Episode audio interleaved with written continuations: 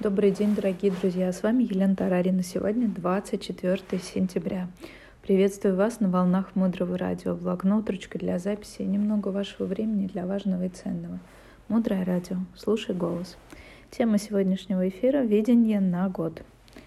Э, в нашей компании работает от 30 до 40 человек в зависимости от разных курсов, и мы набираем людей под проекты. Вот представьте, вы работаете в нашей компании, вы точно знаете, что у вас на год – есть определенная загрузка, определенный план, и независимо от разных других вещей вы можете работать спокойно, понимая, что работа будет все равно, потому что мы планируем загрузку на следующий год в ноябре этого года. То есть человек, который работает в такой компании, точно знает, что ему есть чем кормить свою семью, своих детей. Это дает много уверенности в себе, конечно.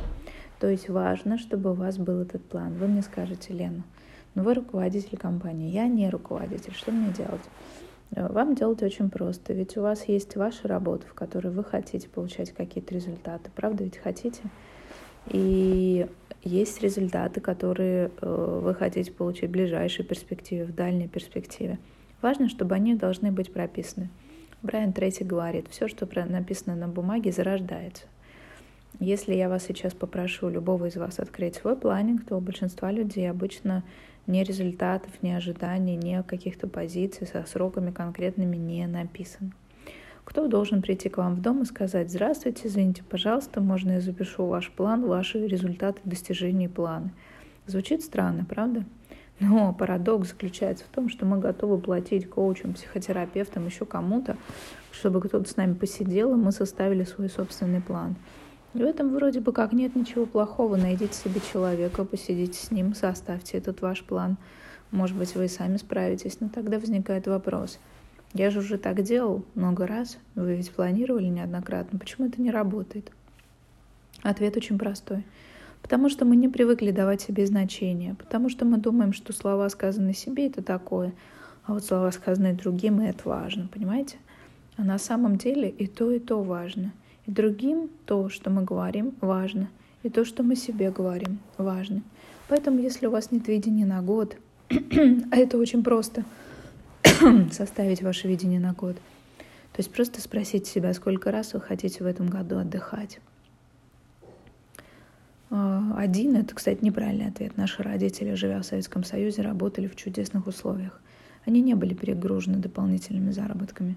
Наши родители — только если бы они были супер проворны, имели бизнесменскую жилку, подрабатывали после работы. В принципе, все обычные люди в Союзе зарабатывали достаточно, чтобы им хватало на важное.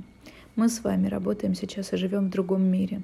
Нам нужно отдыхать больше, чем один раз. Поэтому первый вопрос просто сколько раз вы хотите отдыхать? В Карпатах, на Белосарайской косе, в Железном порту, в Египте, в Турции, на Шри-Ланке – Сколько раз вы планируете? Это может быть отдых даже в соседнем пансионате, который путевки вам выдаст на работе правком. Неважно где, важно, что это есть в вашем графике. И сразу же у вас могут подниматься суммы, и я вам скажу, что можно съездить за разные суммы в разные места, и тысячу людей, их жизнь, их путешествие этому пример. Если мы готовы, открываются возможности. Вопрос второй, где я беру энергию. Я не говорю, что вы должны делать э, Э, повторяя за кем-то поэтапно. Я вам просто рассказываю, как это делают разные люди. Например, в моем планинге в каждом месяце написано там нарисовать картину. И у нас художникам есть график, какой день недели, месяца мы встречаемся, пишем картины. Важно, независимо от того, есть у меня настроение или нет у меня настроения, делать то, что запланировано. И оказывается, что эта привычка думать о себе, это очень даже хорошо. Потому что если мы этого не делаем, мы не думаем о себе, мы не даем себе значимость. Мир обращается с нами точно так же. Не думает о нас и не делает нам значимость. Дальше глубже. Оставайтесь с нами на волнах Мудрого Радио. Мудрое Радио. Жить на глубине. С вами была Елена Тарарина. До встречи в эфире.